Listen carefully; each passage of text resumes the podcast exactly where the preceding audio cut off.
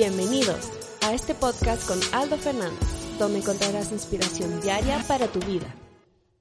La carta que Pablo escribió a los Gálatas era una carta para corregirles acerca de una doctrina o una enseñanza que estaba llegando a ellos diferente al evangelio que Pablo ya les había predicado.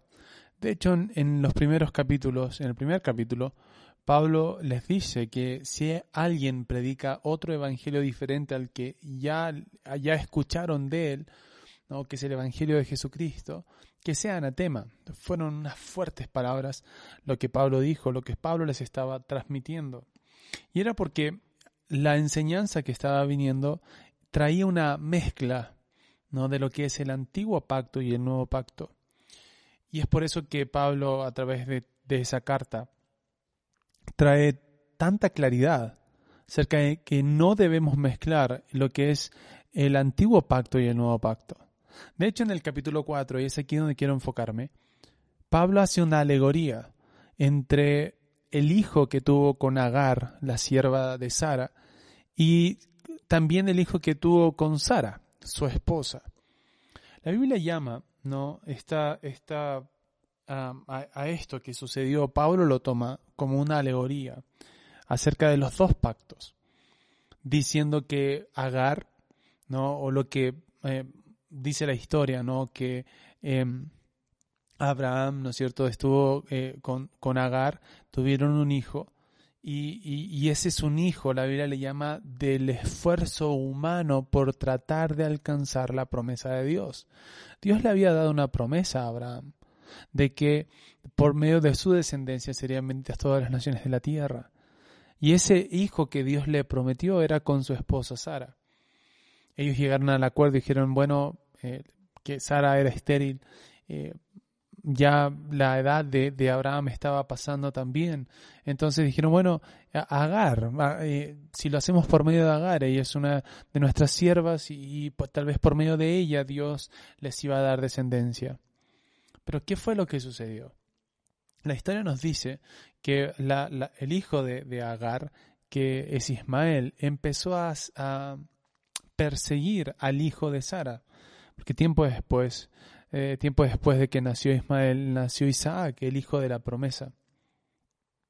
Y este hijo empezó a perseguir al hijo de, de Sara. Ismael empezó a perseguir a Abraham.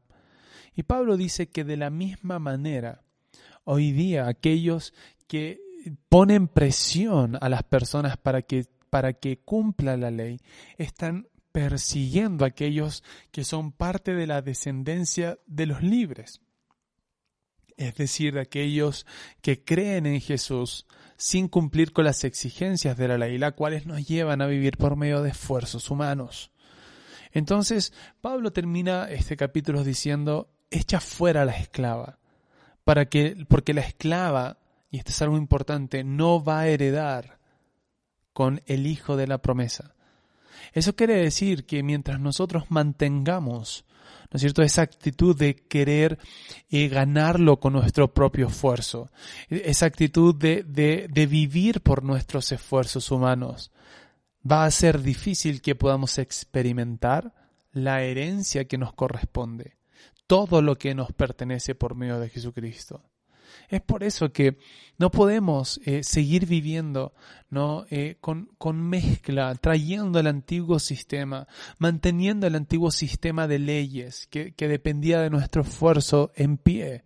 Debemos eh, tomar la decisión de vivir por la fe, de confiar en lo que Jesucristo ha hecho y dejar a un lado nuestros esfuerzos humanos. Eso es echar fuera la esclava, es echar afuera tus esfuerzos, es echar afuera todo lo que tú puedes o, o, o piensas que debes hacer para heredar las promesas de Dios. Alguien una vez dijo, pero la Biblia dice que debemos esforzarnos. La Biblia dice que debemos, ser, eh, debemos esforzarnos y ser valientes. Eso fue lo que Dios le dijo a Josué. Sí, y es verdad. Pero en, la, en, en, el Nuevo Testamento se nos da una claridad acerca de esa frase, esforzarnos. Pablo le dijo a Timoteo en, en, su segunda carta, segunda Timoteo capítulo 2, le dijo que se esforzara, dijo, esfuérzate en la gracia que es en Cristo Jesús. Entonces mi esfuerzo no es en, mi en mis fuerzas, mi esfuerzo es por la gracia de Dios. Eso quiere decir que por la gracia de Dios, lo que eh, ha sido provisto para mí por la gracia de Dios, yo vivo, yo camino. Yo no tomo esfuerzos en mí. No, tomo esfuerzo de la gracia, tomo de lo que Él me ha dado, tomo de su fuerza, tomo de su provisión, tomo de todo lo que Él ha provisto para mí descanso, esforzarse la gracia de Dios quiere decir descansar, descansar en su poder, descansar en todo lo que Él nos ha dado.